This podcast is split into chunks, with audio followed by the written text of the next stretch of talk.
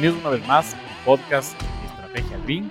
Me acompaña Diego Montenegro y hablamos sobre proyectos estratégicos, sobre la metodología Challenge Thinking.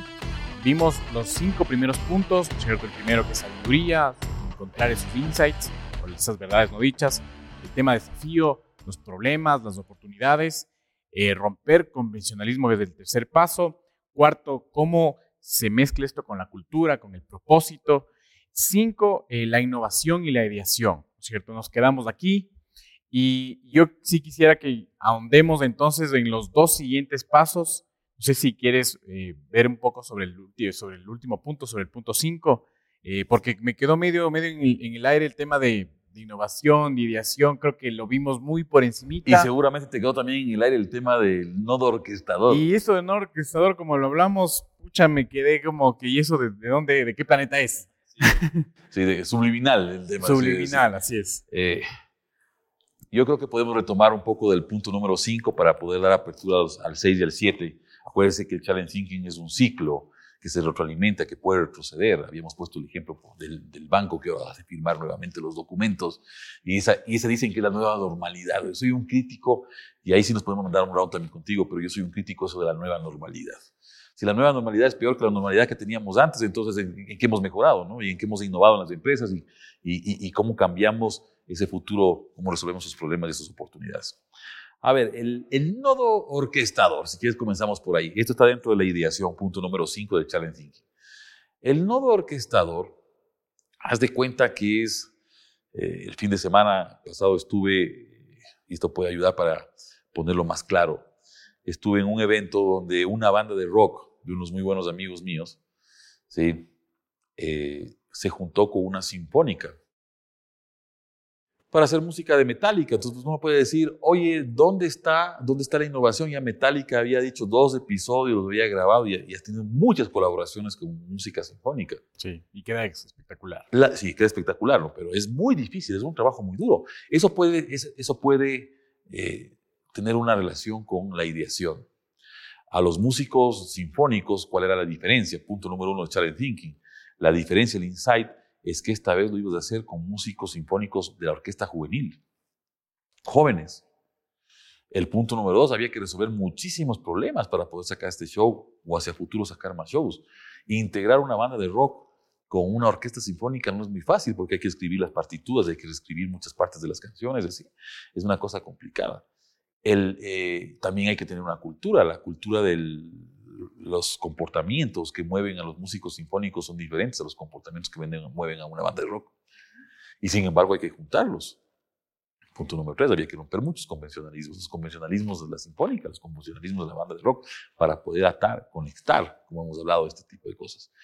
El punto número cuatro, eh, sí, la cultura son diferentes, ya hemos dicho. El punto número cinco, me quiero detener porque en la orquesta sinfónica hay alguien que dirige la orquesta sinfónica hay este maestro que se para delante de ellos, ¿no es cierto?, con, con la batuta, ¿no es cierto?, con el palito este, y, comienza a dirigir. Y dicen, ahorita entran los violines y entra el, violín eh, principal, y se juntan los vientos, y entran los chelos y el contrabajo, y funcionan en conjunto, y va, y va dirigiéndoles.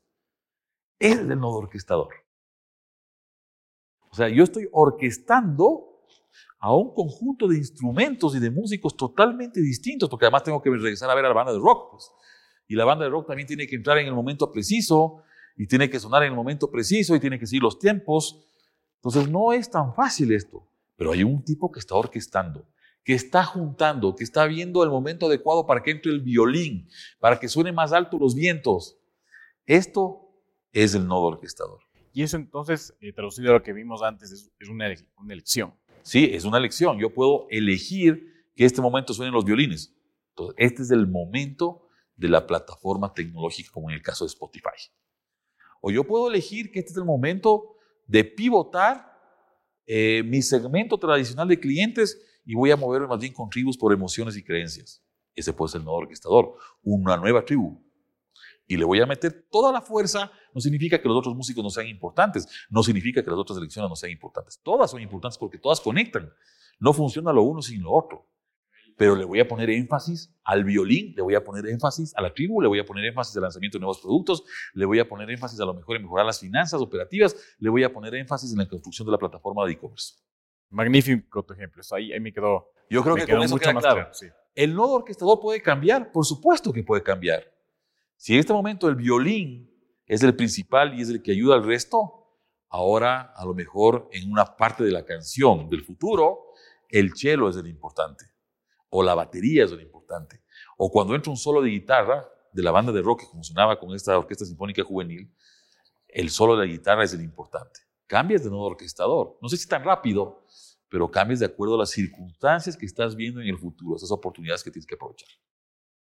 Perfecto, perfecto. Entonces ya muchísimo más claro. Y ahora, eh, por ejemplo, en temas de innovación, eh, conversando con unos colegas me dicen, oye, pero ¿hasta qué punto la innovación, no es cierto? ¿Qué, qué llega a ser innovación para las empresas? Porque ahora estamos como que en, en la era del Me Too, en la era del benchmarking, ¿no es cierto? De coger, coger algo, mejorar, copiar y mejorar. Y hasta ahí llegamos. Y de hecho, se habla que la innovación real llega a ser menos del 5%. Sí. sí. El resto son, son copias, son mejoras. Sí, entonces, ¿hacia dónde tenemos que, hacia dónde tenemos que apuntar? ¿Hacia dónde tenemos que, que llegar? ¿Qué es lo que tenemos que hacer para que de verdad esto se convierta en innovación? A ver, eh, creo que el 5% es un dato que puede estar dentro de la realidad. Sí. Pero la pregunta es, ¿por qué solo el 5%? Yo no sé si 5% sea mucho o poco, pero digamos que es poco. Eh, ¿Por qué solamente el 5%? Es porque no estamos entendiendo la innovación desde el punto de vista estratégico. Y entender la innovación desde el punto de vista estratégico significa que yo tengo que entender el ciclo de challenge thinking y tengo que entender que la innovación no es lanzar un nuevo producto solamente. Que la innovación no es darle un maquillaje al empaque. Que la innovación no es ahora se me ocurre vender en un e-commerce eh, digital. No es esa la innovación. La innovación es todo este conjunto de cosas que hemos venido hablando. ¿sí? Yo, puedo, yo tengo que innovar mi cultura, eso es innovación.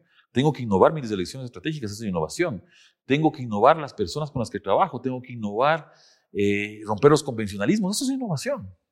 Tengo que ver más allá de lo evidente. Eso es innovación. Entonces, realmente para mí innovación es, me, hace acuerdo de una, de una, de, un, de un concepto de innovación, el plagio no detectado, decía alguien por ahí. Pero yo creo que más allá del plagio no detectado, yo creo que innovación es conectar para actuar, es ver más allá de lo normal, pero siempre con un diseño completo, estratégico de, de la empresa del modelo de la empresa, no solamente innovar en alguna cosita, porque te digo esto porque puede ser eh, polémico incluso, pero muchas empresas piensan que innovar es eh, hacer nuevos productos solamente.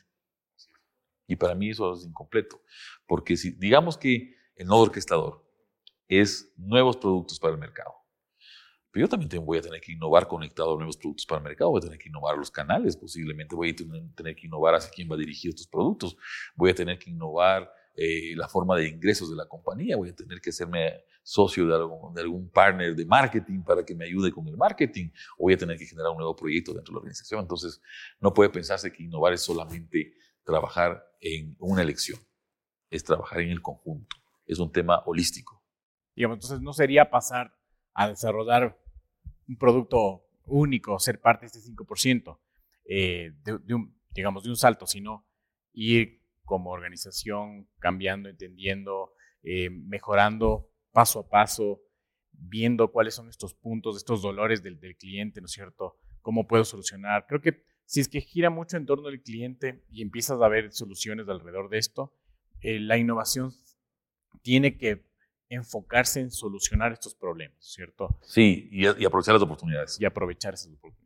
Y, ya creo que has dicho una cosa muy importante, que lo dijiste entre líneas, pero, pero al final lo estás diciendo. La innovación comienza por uno mismo. yo tengo que tener esa, esas ganas de ver más allá de lo evidente. Tengo que tener esas ganas y ese propósito de romper mis viejos paradigmas. Yo tengo que tener esas ganas de hacer cosas distintas, no solamente hacer productos distintos, sino hacer, eh, ideas, lanzar ideas distintas y hacer cosas eh, conectadas de forma distinta. Entonces la innovación nace desde el ser humano. Por eso es que decimos que el ser humano es la más grande tecnología, porque nosotros tenemos esa capacidad cerebral, nosotros tenemos esa cantidad de neuronas, tenemos trillones de, células, tenemos esa capacidad. Pero si a mí no me da la gana, no va a pasar nada, ¿no? O sea, si yo, si yo quiero ganarle a Mohamed Ali en el ring, como decíamos en el capítulo anterior, yo tengo que ver la manera de innovar mi forma de pelear para ganarle a Muhammad Ali, sabiendo que ahí hay alguien muy grande que tiene posiblemente la mayor capacidad. Yo tengo que ver más allá de lo que está viendo Ali para poderle ganar, pues si le revivimos en el metaverso, como habíamos dicho. Entonces, yo creo que la innovación comienza por ahí y la innovación es conectar, conectar para conseguir eh, resultados distintos. Resultados distintos, pero para monetizar también esos resultados, ¿no? para que la empresa también tenga un superávit y ese superávit se pueda invertir nuevamente en innovación.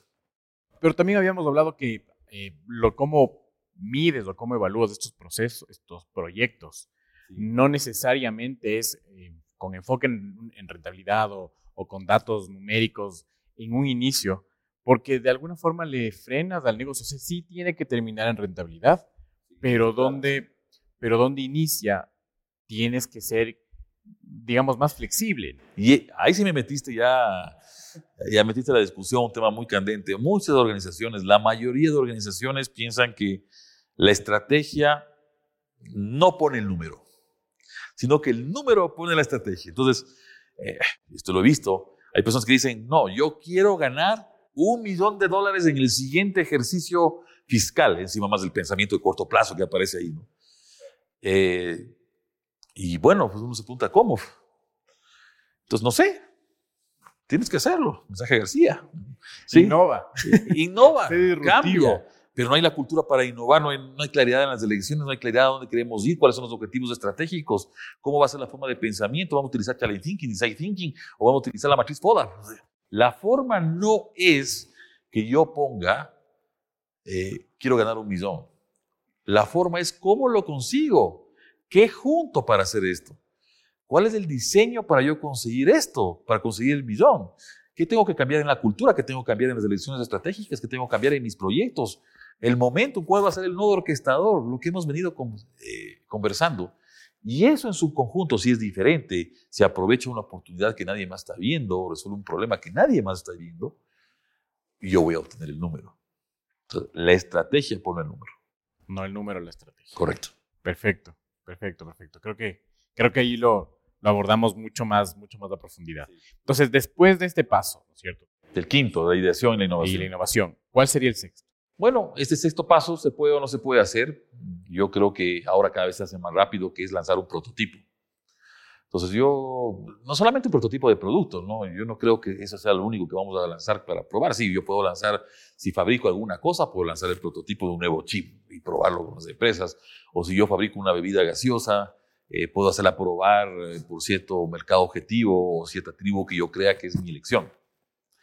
Eh, puedo hacer este paso. cuando se lanzan los nuevos softwares o nuevos apps, se hacen versiones alfa, betas, ese tipo de cosas. ¿Lo puedo hacer? Sí, lo puedo hacer. Incluso las versiones beta después quedan como versiones definitivas y nunca pasa a ser la versión final. Entonces puedo hacer esto. Pero el prototipo no es solamente el prototipo de un producto. Yo puedo tener como prototipo un storytelling para la comunicación, puedo tener como prototipo un proceso eh, para hacer las cosas más rápido y voy a probar este nuevo proceso porque mi propuesta de valor dice que es rapidez y productividad. Entonces hay varias cosas. Yo puedo tener, no sé, un PowerPoint y se puede ser el prototipo de lanzamiento del producto.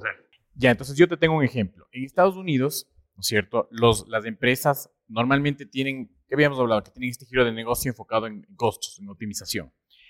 A veces adquieren otras empresas que son startups eh, para cambiar un poco, eh, digamos, su segmento, para hacer este tema de prototipar, para ver eh, otros mercados, para ver otra forma de segmentar, ¿no es cierto? Quizás más soft, lo que hemos hablado de las tribus. Entonces, ¿tú cómo ves esto? ¿Crees que es parte de, de esto o quizás está más abajo o está más arriba? No, yo creo que es parte de la estrategia de estas organizaciones. Para, para complementar tu ejemplo, a ver, yo puedo decidir, esta es una elección, una decisión. Yo puedo, yo puedo decidir que mi modelo de negocio requieren necesariamente de un proceso, de un producto, de un servicio, de una plataforma que yo no tengo.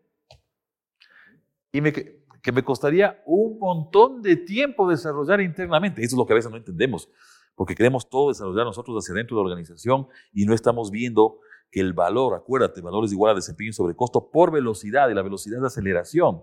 Y en este mundo que estamos viviendo, la rapidez cuenta, la velocidad cuenta, la capacidad de adaptación cuenta.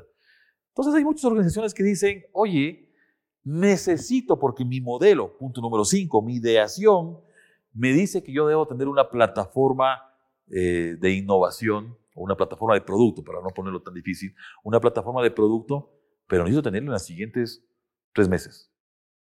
Ahí, en el pensamiento de, innovación, yo puedo tomar dos decisiones, o tres. No hago nada y ya sabes lo que va a pasar.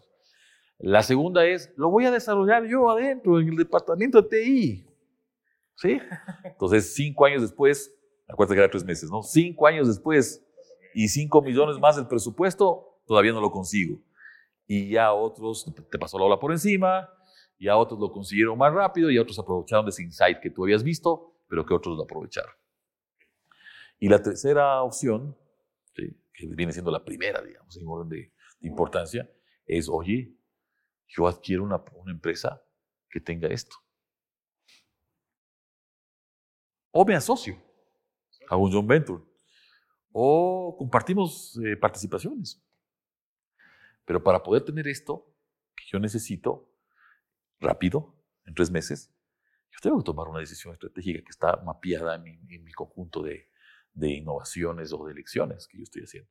Entonces yo puedo tomar esa decisión, pero ahí es donde se ve la capacidad de cambio de mindset. Porque si vamos a la primera que habíamos puesto o a la segunda, eh, digamos que la segunda es, yo lo voy a desarrollar, pero si el factor clave es el tiempo, entonces no estoy manejando bien, no estoy rompiendo bien mis convencionalismos. Entonces es de romper. No, sí, porque a veces tenemos una cortina de humo los directivos, los innovadores, las personas que hacemos estrategia. Tenemos una cortina de humo que decimos, yo puedo hacer todo.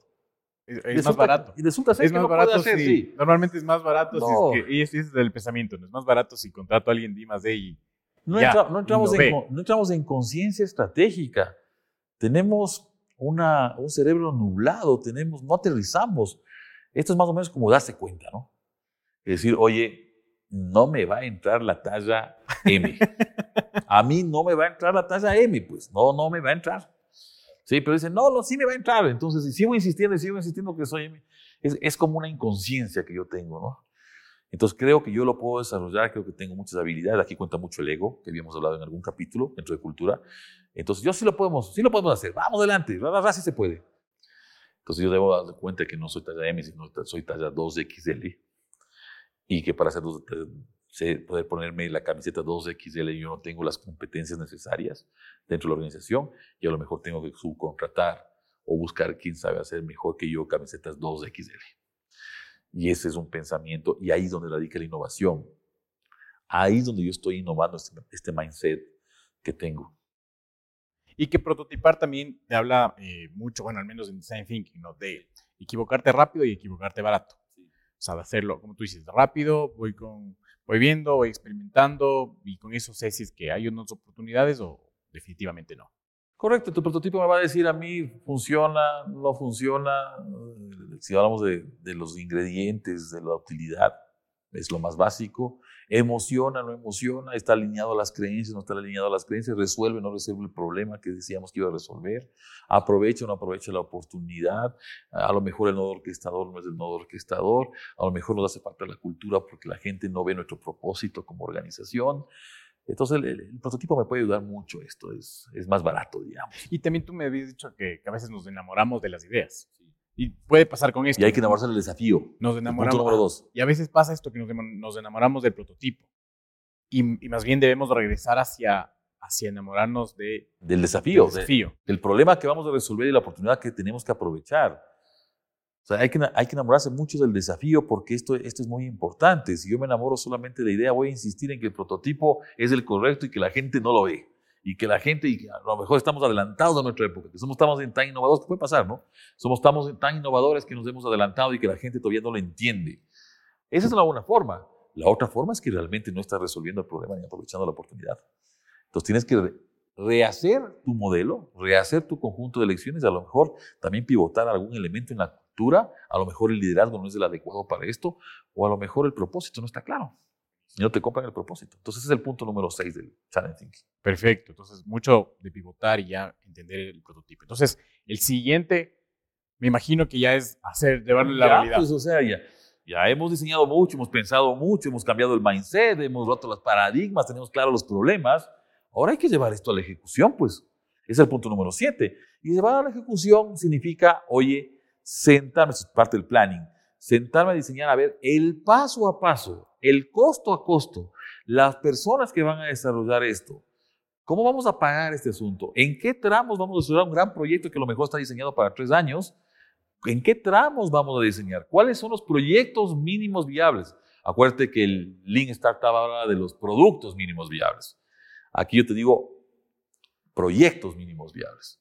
Yo tengo un gran proyecto que me regresa, me manda hacia el futuro porque yo visualicé esto en el futuro, pero tengo que regresar a hacerlo. Y a lo mejor lo tengo que eh, dividir, no sé si la palabra es dividir, lo, tengo que ejecutar en tramos. Y esos tramos, a lo mejor hay un proyecto mínimo viable. Uno, que es potente, que apunta a los objetivos que tengo que, que hacer, que resuelve los problemas, pero que lo vamos a ejecutar en una primera etapa de seis meses. Y luego, para poder escalar esto, a lo mejor junto con el, proto- el prototipo, lo que nos dice también el mercado y todo esto, luego de que pasan los seis meses, yo lanzo un proyecto mínimo viable 2 que le escala, que le hace más potente, más grande, en el mismo enfoque, sin perder el enfoque. Y a lo mejor hay un proyecto mínimo viable 3, y así voy consiguiendo que no sea esto una línea recta, sino que sea una línea más radical, más exponencial. Y tú, y tú hablaste al inicio que es un proceso circular, ¿cierto? Entonces, Sí. una vez que, que ejecutas, entras en un siguiente vuelvo a, proyecto. vuelvo a seguir. Yo puedo entrar en mu- muchos proyectos a la vez, porque acuérdate que hay proyectos que van conectados de acuerdo a las elecciones que yo ya he visto en la ideación. Entonces, a lo mejor hay un proyecto que me dice, oye, tienes que lanzar nuevo- nuevos productos, o tienes que expandirte, y ese es un loop, el de expansión, o un proyecto, o dentro de este loop hay varios proyectos. Uno es producto, otro es marketing, otro es lo que sea, pero trabajando en conjunto. Ya vamos a entrar a eso. Entonces, eh, puede haber varios proyectos que tengan que desarrollarse al mismo tiempo. Es cíclico porque a lo mejor yo evalúo lo que ya voy ejecutando y no son los resultados que yo espero. A lo mejor hay otro camino, entonces tengo que volver a lo mejor a pensarme si estos insights son los correctos, tengo que volver a pensar si este problema es el correcto que voy a resolver o si estas elecciones que he tomado son las correctas. Ok, ok, perfecto. Y un poco, digamos, yo de lo que estoy viendo es que se diferencia del design thinking porque quizás el design thinking va mucho más hacia producto, hacia servicios, hacia algo enfocado. Este challenge thinking veo que ya se mete con elecciones, con el modelo de negocio.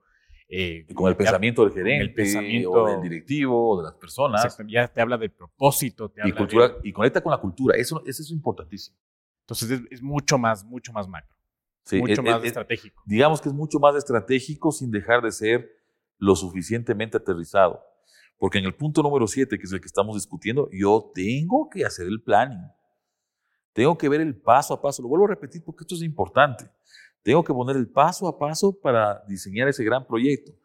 Eh, ¿Por qué digo que en proyectos mínimos viables? Voy a regresar, si me permites, a eso porque creo que es importante.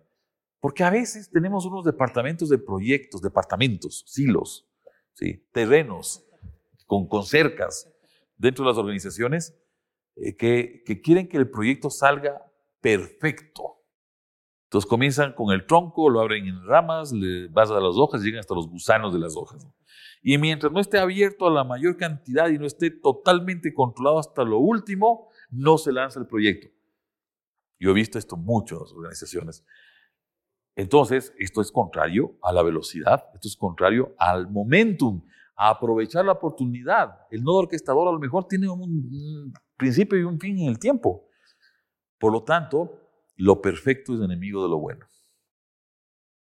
Vas a tener que ir pivotando en el camino, vas a tener que ir mejorando, vas a tener que ir eh, afinando ciertas cosas. Bueno, pero afínalas.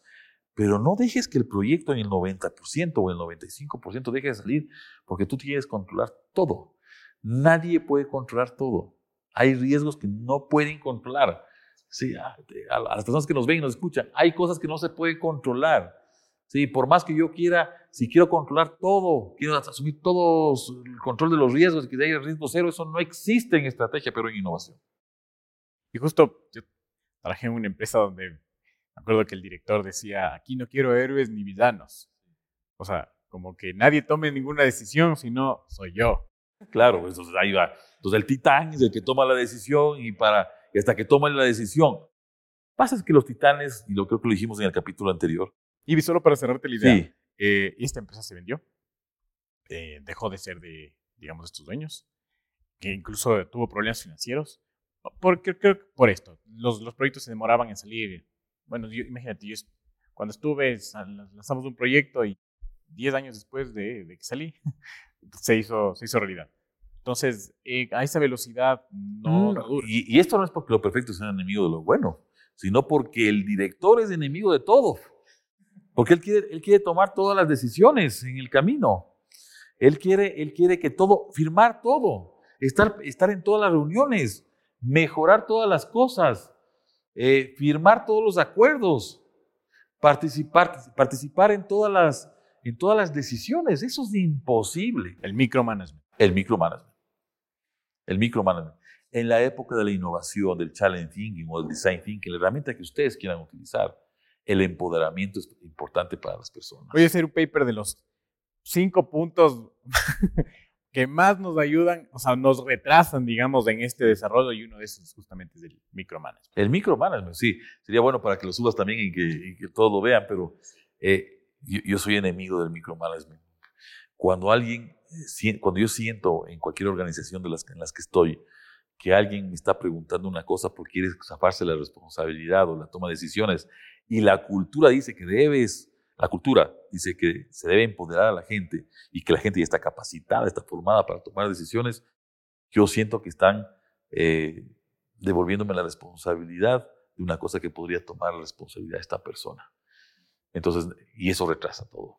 Eso retrasa los procesos, retrasa, retrasa el desarrollo, el lanzamiento de lo que sea, del producto, del servicio o la conexión con los aliados estratégicos. Retrasa todo porque alguien no quiere asumir su responsabilidad. Y también hay mucho este rechazo al, a los errores, ¿no es cierto? Dice, uh, las empresas, digamos, más innovadoras como Google, por ejemplo, dicen, nosotros abrazamos el error. Eh, me gustaría saber cómo lo hacen, porque, digamos, desde, desde ese concepto de abrazar el error a llevarlo a cabo, hay un salto. Que esto de abrazar el error no significa que hagas lo que te dé la gana. O sea, si tú estás alineado a una cultura y a una estrategia. Y producto de esa alineación, de resolver esos problemas, de aprovechar esas oportunidades, tú te equivocas. Es una buena equivocación, digámoslo así. No significa que te equivoques todo el tiempo. Yo soy enemigo de decir, fracasa todo. Y oigo también a personas que dicen, ¿no es cierto? Ya aquí podemos discutir con todos eh, los, las personas que nos escuchan, pero dice, fracasar es importante. O sea, yo creo que el error, el error y el fracaso son, son dos términos diferentes. Diferentes, correcto. O sea, el fracaso, yo tampoco estoy de acuerdo con el fracaso, pero los errores, sí, porque a veces no. Pero siempre. Si, ya te vuelves, si ya te vuelves súper controlador del al mínimo detalle. Aquí vamos a pelear. Aquí vamos a pelear, porque, eh, a ver, si yo me equivoco, yo tengo un error, producto de que estoy haciendo lo que debo hacer para convertirme en algo diferente, y ser innovador. Y la organización dice que su cultura acepta la innovación y todo lo que viene alrededor de la innovación, como los errores, eh, ese error tiene que ser absolutamente perdonado. No sé si la palabra sea perdonado. Tiene que ser absolutamente aceptado eh, por la organización. Pero si yo tengo un error, haciendo lo que a mí me pareció que debería ser, sin seguir este mindset, entonces de ahí sí tiene, alguien tiene que morir. Sí. Ok, ok. Si es que hemos decidido, no significa una camisa de fuerza, por si acaso, ¿ah? pero si hemos decidido ir por aquí porque pensamos que esto va a permitirnos tener durabilidad empresarial, y a alguien se le ocurre que le vale eso por su ego, porque quiere copiar a la competencia o porque no le parece lo que ha decidido este conjunto de personas, porque no, estamos hablando del titán, sino del grupo de personas, eh, y, por hacer lo que le da la gana, por su ego, por su vanidad, por su egoísmo empresarial, entonces alguien tiene que morir. Buenísimo, excelente episodio. eh, y nos falta hablar sobre mediciones, sobre KPIs, indicadores, que justamente creo que es la forma en la que ves si es que estás alineado y cómo estas personas, digamos, están alineadas a la empresa y si estos errores se pueden pivotar. ¿no? Entonces, creo que eso nos quedaría para el siguiente Y episodio. también nos queda pendiente, porque hemos hablado en este, en, en este capítulo también de la forma de pensamiento y del trabajo, ¿no? Y de la importancia de los equipos y de, y de, que, de estar alineados y todo, pero creo que también nos queda pendiente para el siguiente capítulo hablar un poco de la forma de vida para que esto se haga realidad, de cómo adentro de las organizaciones tienen que funcionar las personas y los equipos. Entonces, nos quedamos con esas dos cosas. Sí, sí. La forma de pensamiento y, y el tema de las mediciones, creo que vamos a entrar a un round medio interesante ahí. Así es, así es. Muy bien, muy bien, excelente, excelente episodio. Les agradezco, que estén muy bien. Hasta luego.